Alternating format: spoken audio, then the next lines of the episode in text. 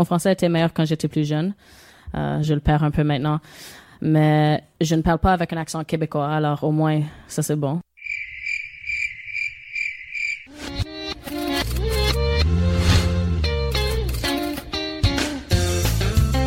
Méchant Curieux, épisode 4. Aujourd'hui, on discute tennis.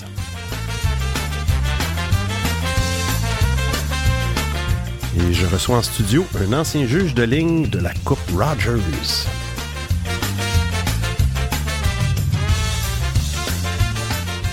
Bonne écoute.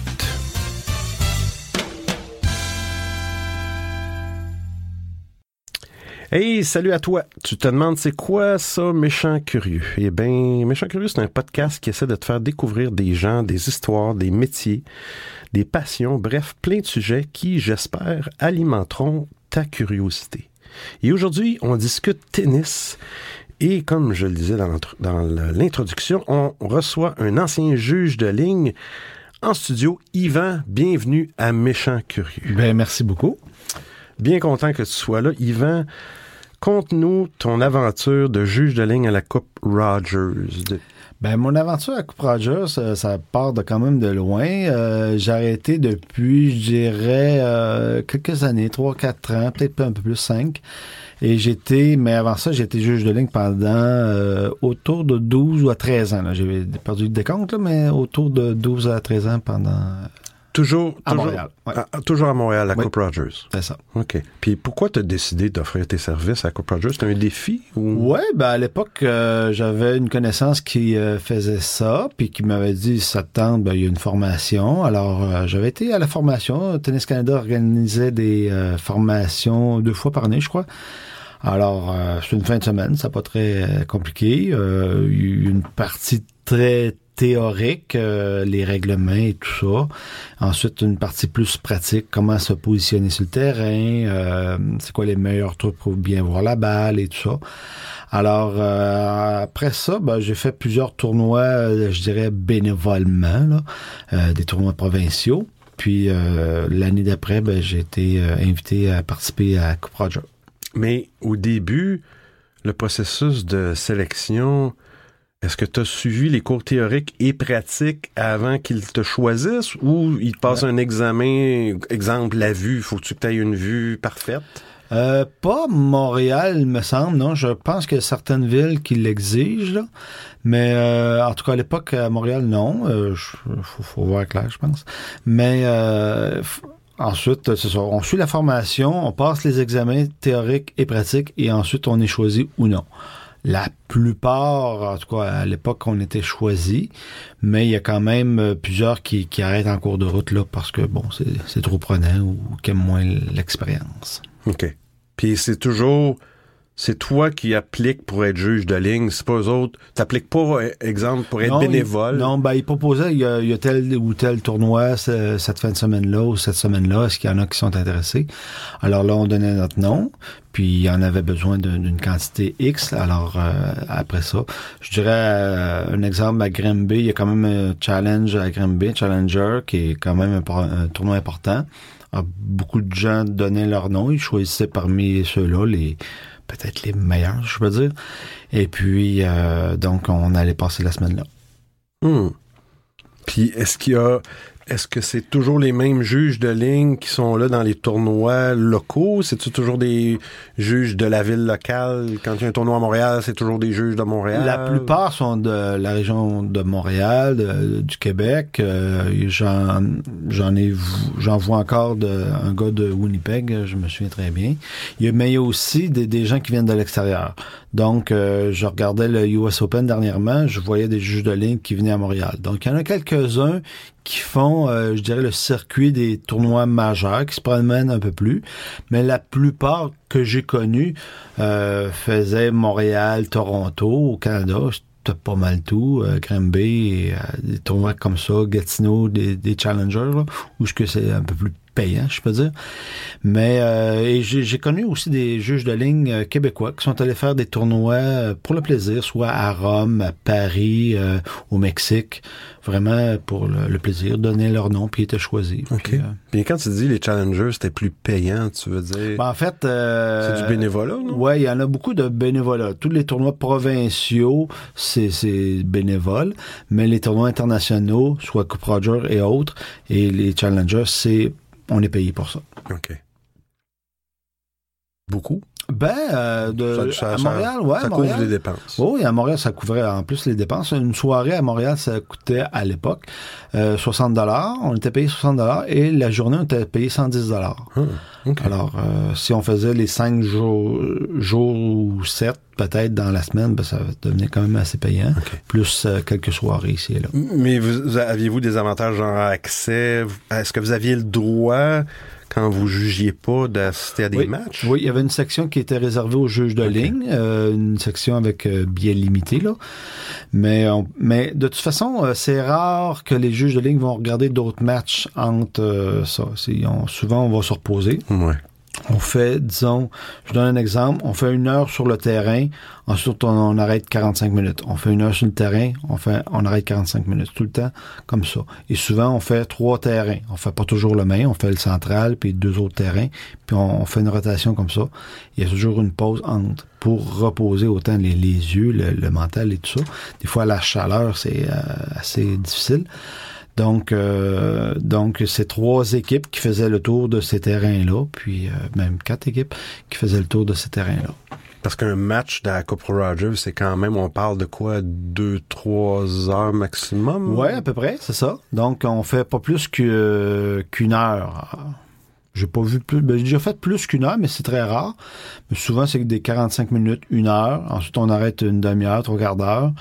Puis donc, on peut commencer un match, mais on verra pas la fin. Ah, OK.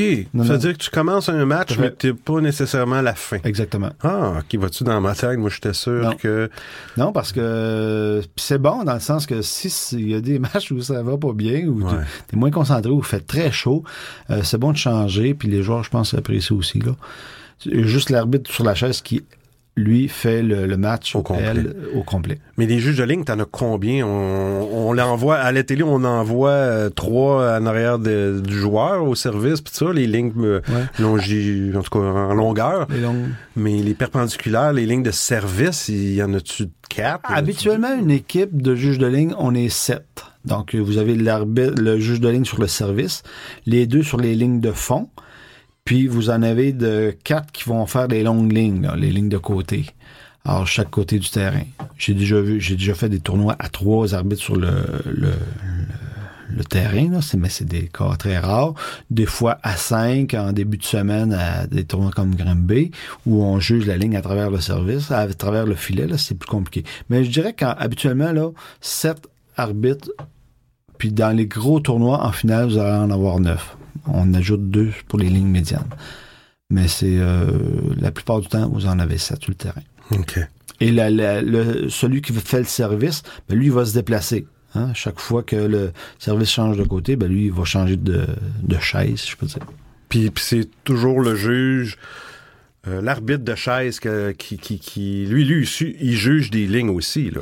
Ben, en fait, il y a le dernier mot. L'arbitre de chaise, euh, s'il considère qu'on a fait une erreur, si je la juge bonne, lui, il l'a vu out, euh, out à l'extérieur, il va le dire il va dire out. Alors le jeu va, reprendre. Le contraire aussi, si moi je la juge out, puis lui l'a vu bonne, ben il dit non, non, elle était bonne. Alors c'est l'arbitre de chaise qui a un peu le dernier mot. Puis si tu... Si un juge de ligne prend des mauvaises décisions, je veux pas dire que ça t'est arrivé dans ta Oh, carrière. oui, c'est arrivé. On en reparlera plus tard dans la petite capsule l'anecdote. Mhm. Mais euh, est-ce qu'ils sont dévalués ou est-ce qu'ils sont Ouais. comme perdent des points ou sont Oui, il y a des évaluations. L'arbitre de chaise nous évalue à chaque euh, fois qu'on passe là. Ou il y a des gens aussi dans les estrades, ben, des gens, des, des juges, là, que- des, des, des officiels qui vont venir regarder ce qu'on le, le travail des, euh, des juges de ligne. On va être évalués. Alors lui, si c'est sûr que si on fait quelques erreurs, on va avoir une mauvaise note. Et puis ça se peut que on soit peut-être sur des terrains moins importants le lendemain. OK. Oui. OK. Parce qu'il essaie de mettre autant que possible les juges plus euh, performants, si je peux dire, sur le cours central. Et puis, euh, si ça va moins bien, ben, tu vas aller faire des petits terrains où il n'y a pas grand spectateur et pas de caméra de télévision là-dessus. Là. Puis est-ce que, est-ce que vous avez des remplaçants pour le match, dans le fond? Pas pour, une journée, t'es malade, tu dis, je peux pas y aller. Mais j'ai vu cette année, justement, dans des tournois, je pense à l'US Open, c'est la première fois que je voyais ça, un match arrêté parce que un joueur ou une joueuse allait au vestiaire, j'imagine, euh, Ouais, parce qu'il avait une envie, aller ouais. aux toilettes. Est-ce qu'un juge de ligne, c'est le même principe? Est-ce que tu J'ai jamais vu ça, là. T'as jamais vu ça? Non, j'ai jamais vu ça, puis je pense pas que c'est une bonne chose. pour le juge de c'est pas ligne. bon pour ton évaluation. c'est pas très bon pour l'évaluation. C'est, Monsieur l'arbitre, il faudrait que j'aille au petit coin. Hmm, pas sûr. Mais euh, oui, c'est ça. Le jeu, le, le joueur peut y aller. Euh, Il y a des moments pour ça. Je pense après le, entre les sept, il doit être accompagné d'un officiel, souvent un juge de ligne. Et, euh, moi, je suis déjà allé dans un vestiaire euh, euh, accompagner un joueur parce qu'il allait aux toilettes. Alors, je l'accompagne jusqu'aux toilettes. Et puis, euh, Mais attends un petit pour peu, être là. certain qu'il n'y a pas de... euh, Sérieusement, ça fait partie de vos responsabilités de. je l'ai déjà fait. Ah, ouais. accompagner un joueur jusqu'aux toilettes pour être certain qu'il n'y a pas d'entraîneur qui va lui donner un conseil, qui fera pas quelque chose, là, il prendra pas un médicament. OK, parce qu'il y a un règlement qui empêche Oui. les entraîneurs de donner des conseils pendant le match. Exactement. Mais, excuse-moi, est-ce que c'est le. Est-ce que c'est le rôle du, du juge de ligne de surveiller ça aussi ou c'est Oui. juste l'arbitre Oui. de chaise? Si un juge de ligne entend des commentaires ou des conseils d'un coach des estrades, il l'entend, il peut aller dire à l'arbitre de chaise, écoute, ce- cette personne-là Ah. donne des conseils à ce son, son joueur. Puis c'est pas permis. Ça va j'ai, être. j'ai euh, déjà vu des jeux, des, des arbitres euh, de chaise euh, inter- intervenir là-dessus envers le coach. Vous, avez, vous changez de Ouais. place ou euh, vous, vous taisez. mais ça prend quand même une Il bonne. faut être dose- certain de, de ce qui se passe. Ça prend une bonne dose de courage pour aller. Absolument. pas stouler le joueur. Faut être certain. aller dire au. euh, au- Ouais. au- à l'arbitre de chaise, Hey, euh, j'ai entendu son coach parler. En tout Tout à fait. Mais je l'ai déjà vu. Ah ouais. Ben, on va aller voir euh, une des questions que je me posais, parce que bon, on a beau aimer des fois le, sport, euh, c'est quand même le tennis, c'est un sport assez complexe, complet, plein de choses que les statistiques puis ça, puis je me suis toujours posé la question, le, pointage, euh, où ça venait le pointage, fait qu'on va aller voir ça, euh, qu'est-ce que ça veut dire.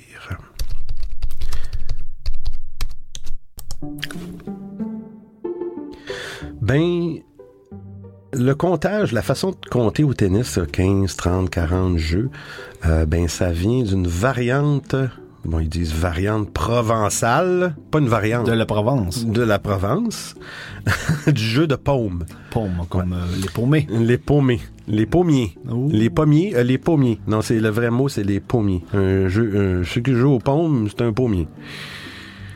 La paume de la main. Mais euh, euh, ce, jeu-là était joué, c'est vraiment l'ancêtre de, tous les, euh, les sports à raquettes. Puis c'était un, jeu qui était joué à main nue, avec la paume de la main ou avec un gant en cuir. Euh, puis dans le jeu de paume, c'est que j'imagine que t'étais, du coup je l'ai pas vu là, les derniers tournois, je pense que j'étais pas euh, au monde. Non. Euh, le joueur qui marquait un point avançait de 15 pieds et euh, 15 pieds à chaque fois qu'il faisait un point.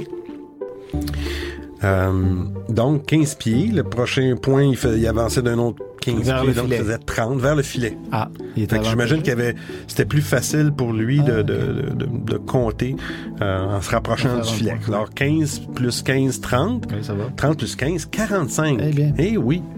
Méchant Curie est fort en mathématiques. Mais là, vous allez me dire, OK, après 45, c'était le jeu. Pourquoi 45? Ça devrait être au tennis, c'est 40. Ben, ça a été... euh, ils ont fait un chiffron parce que c'était moins long à dire pour l'arbitre parce qu'il faut se rappeler que c'était en anglais. Et puis, ben, 15, c'est deux syllabes. Four- euh, 30, c'est deux syllabes. Et 45, c'est trois syllabes. Fait qu'ils ont coupé ça à 40. Et c'est une des, je te dirais, quatre ou cinq explications plausibles du pointage au tennis. Mais euh, je pense que c'est celle, Est-ce une légende? c'est celle qui faisait le plus de sens, Ah là là. les amis. Eh bien, on en apprend. Ben, je sais pas, Yvan, on va faire une petite pause euh, avec tout ce, digérer toutes ces informations-là. Absolument. Et on revient après la pause. Alors, on écoute euh, une chanson I Can See You Shine de Gabe Dixon sur son album One Spark.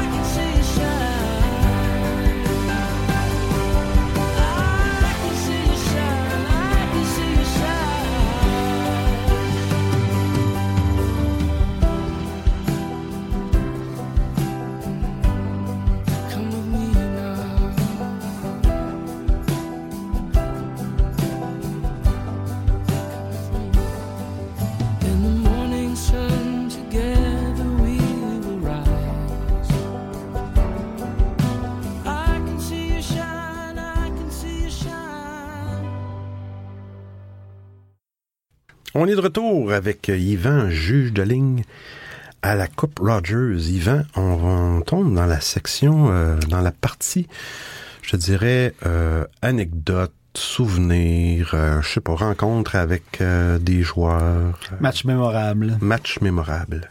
Voilà. Alors, conte-nous ça, Yvan.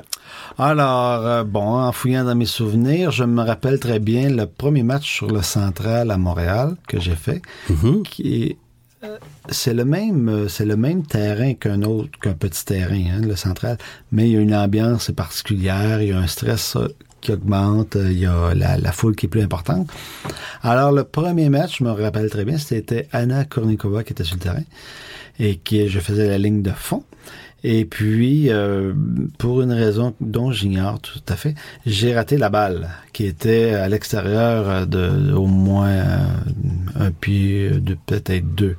Et l'arbitre de chaise, lui, a appelé la balle out, évidemment, en me regardant en disant c'est quoi tu fais. T'avais Ben, pas les yeux sur la ligne, mon Yves? Probablement que je, les avais euh, dans la foule. Dans la foule. J'imagine. Mhm. Alors, c'est, c'est- ça a été mon premier, euh, mon premier appel sur euh, le central dont je me rappellerai toujours. Je me rappelle aussi un autre appel que j'avais raté de façon importante avec Carlos Moya sur un, il jouait en double euh, ce match-là et qui avait déposé sa raquette où était tombée la balle un peu pour me ridiculiser, je peux dire. Puis tu gardes euh, ton calme, puis tu dis, ben non, c'était pas si loin que ça, mais il avait probablement raison. Et l'arbitre de chaise l'avait raté, elle, lui aussi. Alors, euh, mais bon, il en fait pas plus de cas que ça, mais c'est pas des, des, des souvenirs que tu dis, bon. Puis il y a toujours, le juge de ligne a la chance de dire, s'il a raté la balle, il peut crier correction. Mais il faut qu'il crie euh, dans la, pas une demi-heure plus tard, là, dans la seconde qui suit. Alors, euh, l'arbitre accepte ça, les joueurs acceptent ça. Mais si tu le- l'appelles pas, le jeu de correction, ben, là, ça se termine là, là. Alors, euh, voilà. Euh, mais tu veux dire correction? ben, si, disons, la c'est balle toujours est- en français ou dans la langue du... Correction. Correction, ok. Correction. Correction. Correction. Correction. Correction.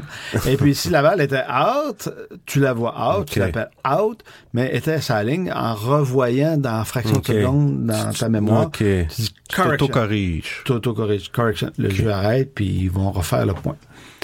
J'ai déjà vu même des... Je me souviens pas si c'était cette année ou l'année passée. Je pense que c'était Murray.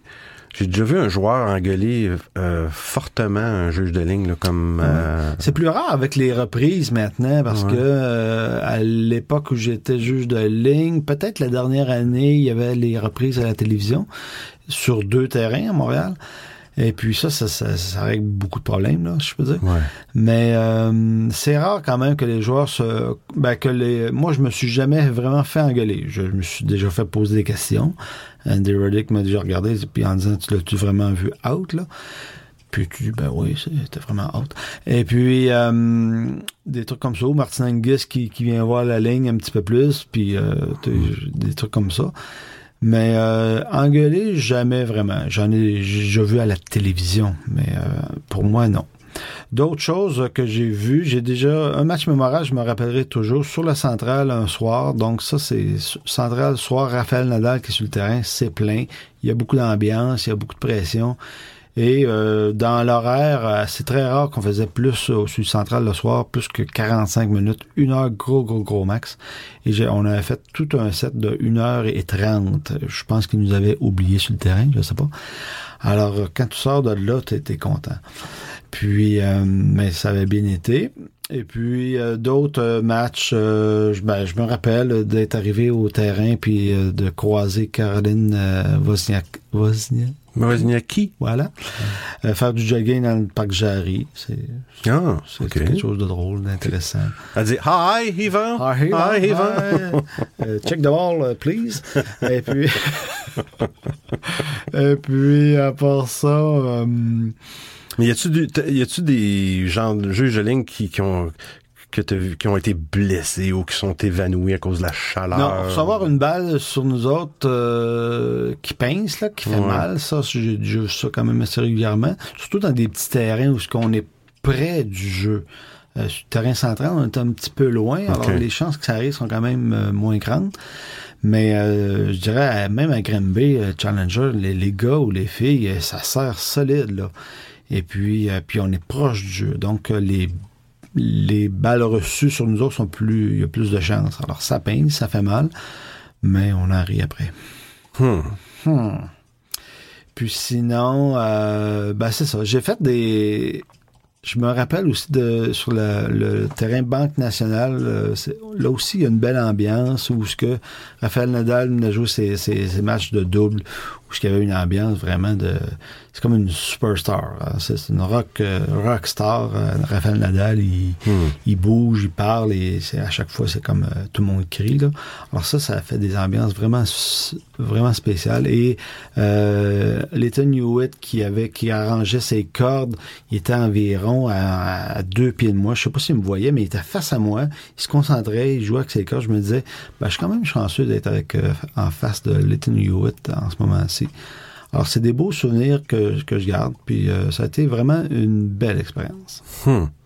Puis, y a-tu une raison particulière pour t'as décidé d'arrêter ça? Ou c'est une Ben, question le, de temps? Ouais, le temps. Ouais. Puis euh, je pense que j'avais fait le tour de, de l'expérience. Là, Euh, ça prend quand même, tu sais, c'est- demandant. On est là du matin au soir. Mm. euh, c'est pendant cinq jours. Parce que souvent, moi, je faisais jusqu'à mercredi, jeudi. Euh, je faisais jamais la fin de semaine des demi-finales, ben, quart de, fi- euh, quart de finale, finale, euh, demi-finale et finale, je je les faisais pas parce que moins il y a de matchs, ben, moins ils ont besoin de juges de ligne.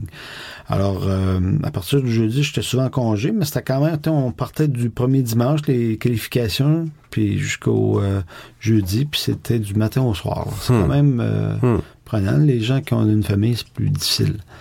Puis il y en a qui prennent leurs vacances. Moi, j'étais chanceux, là, j'avais quand même beaucoup de vacances, mais il y en a qui prennent leurs vacances pour faire ça. Ça, ça amène quand même un revenu intéressant. Là. Ouais. Faut, faut pas nier. Ouais, c'est sûr que ça fait partie aussi de, de du- un peu du décorum du tennis dans le sens qu'aujourd'hui avec la technologie, on s'entend qu'il pourrait avoir zéro juge de ligne aussi.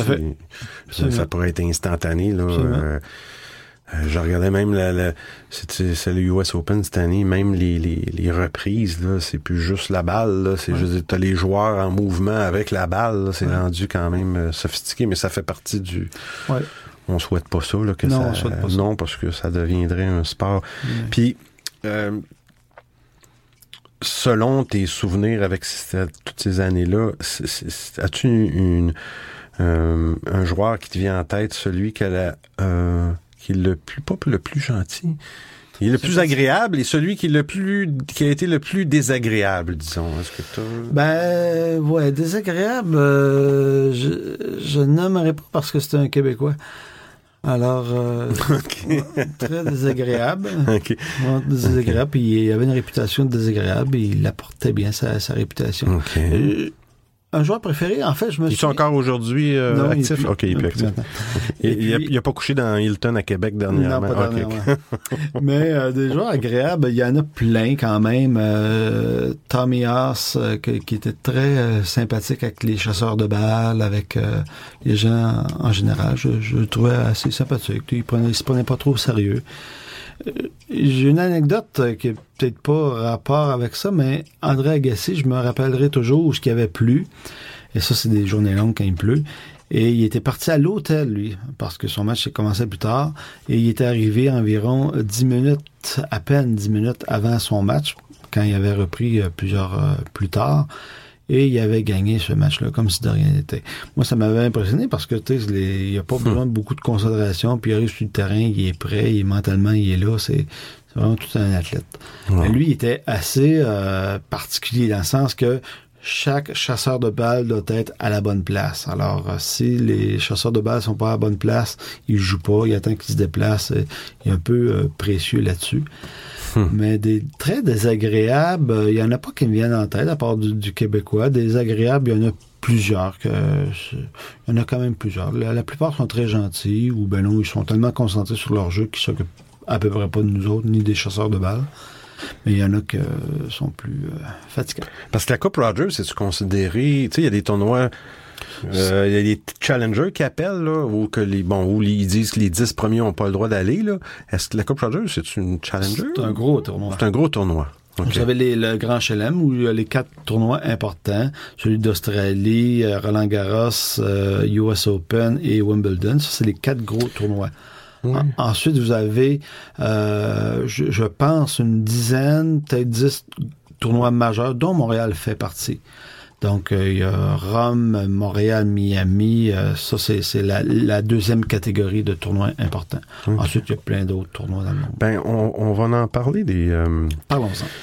on va en parler des tournois, là. Il y a toujours le mot grand chelem. On va aller voir c'est quoi ça exactement. C'est quoi le grand chelem? Ben, c'est, les quatre plus grands tournois, je pense que tu les as nommés, dans le fond. Puis c'est, les- c'est les tournois qui sont les plus difficiles à gagner parce qu'il y a comme 128 participants OK. C'est Ouais. sur deux semaines. sur deux semaines. C'est des... euh, pour les hommes, c'est des 3 de 5 Oui, au effectivement. lieu des 2 de 3. Donc, Euh, 3-7 sur... euh, c'est quelque chose. Oui, c'est, ça peut faire des parties de 4 heures, 4 heures et demie, on en a vu. Euh, il y a l'Open d'Australie fin janvier. Il y a le Roland Garros, excusez-moi, fin mai, début juin. oui. Wimbledon, UK, Royaume-Uni en juillet. Puis il y a l'US Open qui vient juste de terminer fin août, début Et septembre. sur les quatre, vous avez trois surfaces différentes. C'est ça Oui. qui est intéressant. Là. Puis même, j'ai lu, il y a certains, comme l'US Open, euh, e- exemple, Roland Garros, ça a toujours été du gazon, c'est ça? Non, c'est la, terre battue. La terre battue. Euh, Wimbledon, c'est- Wimbledon, ça a été toujours du gazon. Oui. C'est ces deux seuls-là qui ont toujours eu la même surface. Australie et US Open ont commencé avec la terre battue ou du gazon et ont, et ont, euh, ont, changé pour des surfaces dures. Puis Ah. même la, la surface dure, il y en a un, je pense, à l'Australie, c'est du, en tout cas, c'est une sorte de caoutchouc. L'autre, c'est, même pas les mêmes surfaces dures. C'est quand Ah, même, ça, c'était, ouais, c'était intéressant. Mais, euh, j'ai regardé les statistiques, puis euh, il n'y a pas beaucoup de monde qui ont gagné les quatre tournois dans la même année. J'étais surpris. Euh, Il y en a, dans le fond, il y en a deux personnes que j'ai vues depuis. Parce que je pense que ça a commencé, là, c'est- voyons, des problèmes de son. Euh, depuis 1925 euh, que les, le Grand Chelem, ont- Roland Garros a commencé en 1925 à recevoir des joueurs étrangers. Puis le seul, les seuls joueurs qui ont gagné les quatre tournois consécutifs dans la même année, c'était en 1938. Euh, je pense que j'étais en première année dans cette heure-là. Deuxième. Deuxième année. Ça s'appelait Donald Budge. Pas Donald. Donald Budge. Hmm. Et puis il y avait Rod Laver, ou Laver, ou Laver, Lever. qui a gagné ça en 62 et en 69. Fait que lui, il a gagné ça pendant... C'est un Australien, je crois. Ah oui, il a gagné ça deux ans, c'est quand même quelque chose. Puis il appelait même ça, euh, il y avait un terme qui était le, un terme qui était le grand chelem euh, d'or. Fallait que tu gagnes les quatre tournois consécutifs dans la même année et que tu te que, que tu gagnes les Olympiques ou quelque chose comme ça en plus. Mais je, j'ai, malheureusement, je suis pas sûr qu'il y a quelqu'un qui a réussi. Ben, les euh, Olympiques, ça fait pas longtemps qu'ils participent, les professionnels. Ouais. Mais euh, non, mais c'est. Puis euh, dans les grands chelems, vous avez du double mixte, vous avez euh, femmes et hommes en même temps, double mixte, Mm. euh, double évidemment. Alors c'est des gros gros tournois de deux semaines. As-tu déjà vu un match? je trouve ça dommage qu'on voit pas ça.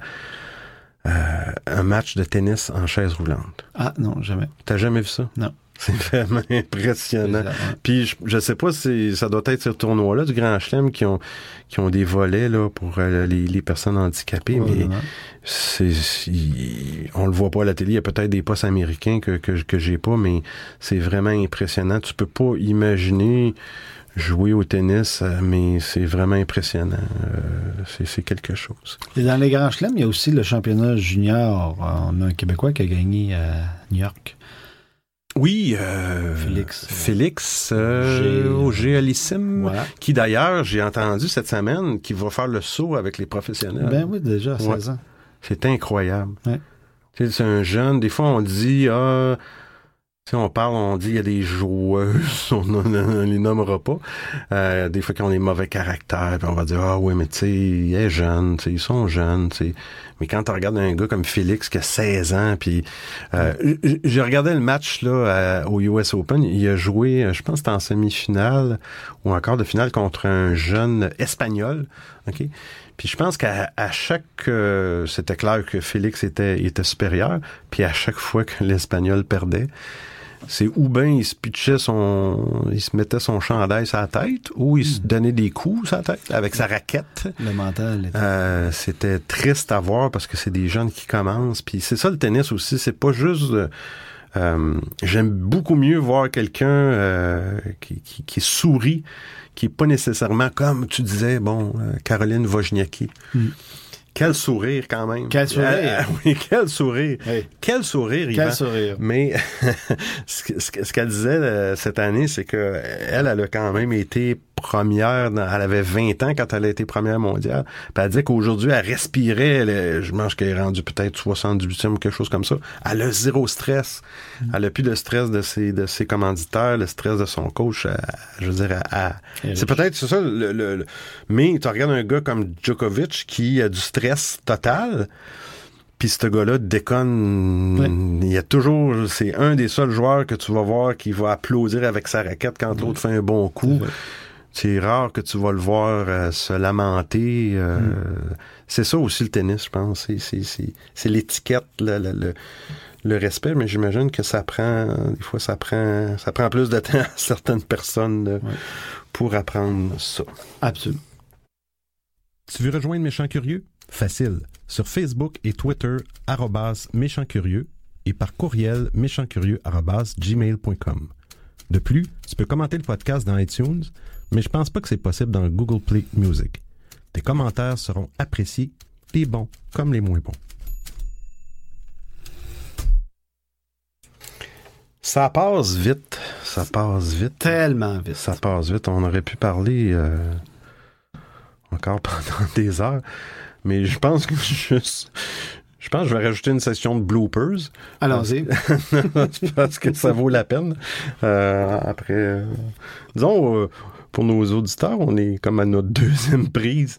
On a eu des petits, des petits pépins de fou rire. C'était long des mots qu'on pouvait pas dire. Mais ben moi, je voudrais te remercier, Yvan, de ta générosité d'avoir participé à Méchant Curieux. Ça me fait plaisir. Ça a été une belle expérience. Puis euh, j'espère aussi que ça va donner le goût à des gens de.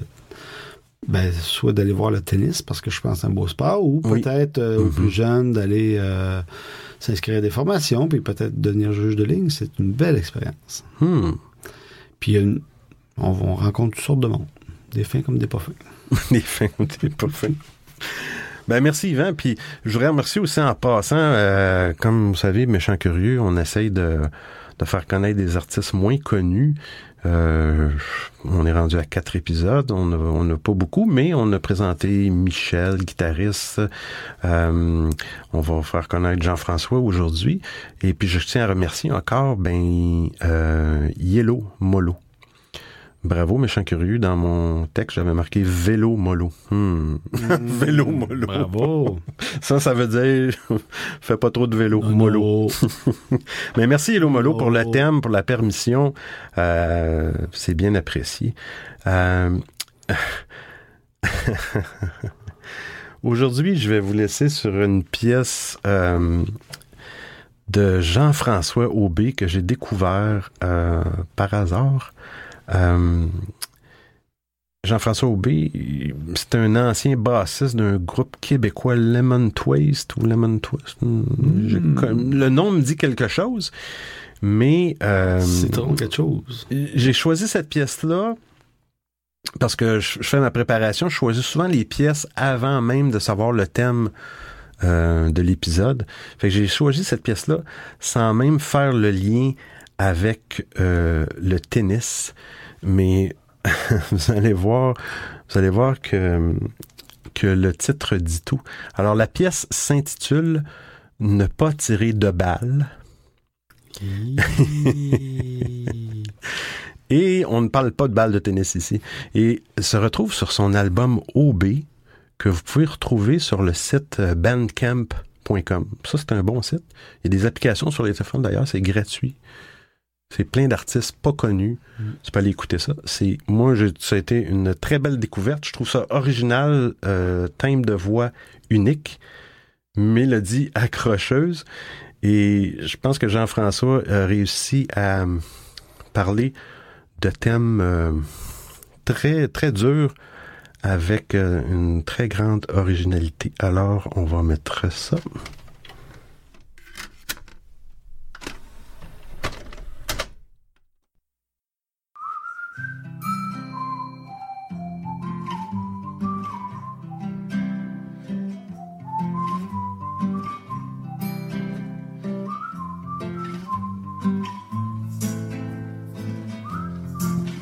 Ceux qui se tirent une balle dans la tête ne devraient pas agir ainsi, car ils nuisent à leur chance d'être immortels et donnent le cafard aux enfants. Oh, oh, ne pas tirer de balle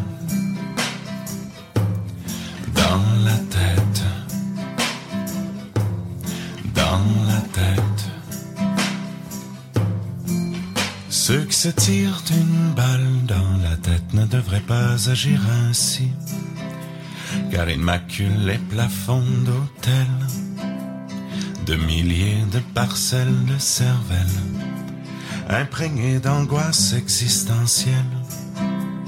Ils forcent les concierges de motels à frotter des murs couleur pastel avec une brosse et de l'eau de javel.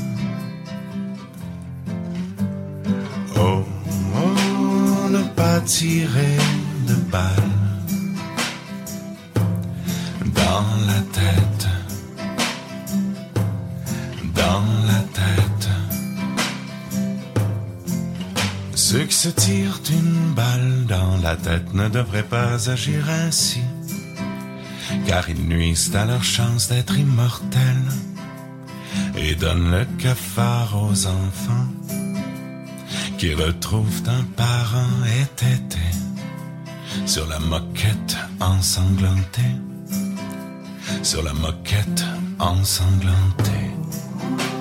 Ne pas tirer de balles dans la tête, dans la tête. Oh, oh, ne pas tirer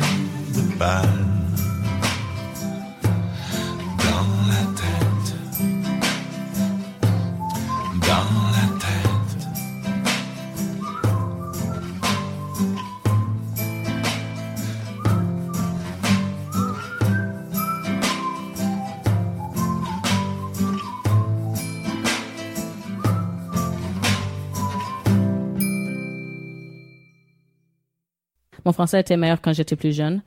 Euh, je le perds un peu maintenant. Mais je ne parle pas avec un accent québécois, alors au moins, ça c'est bon.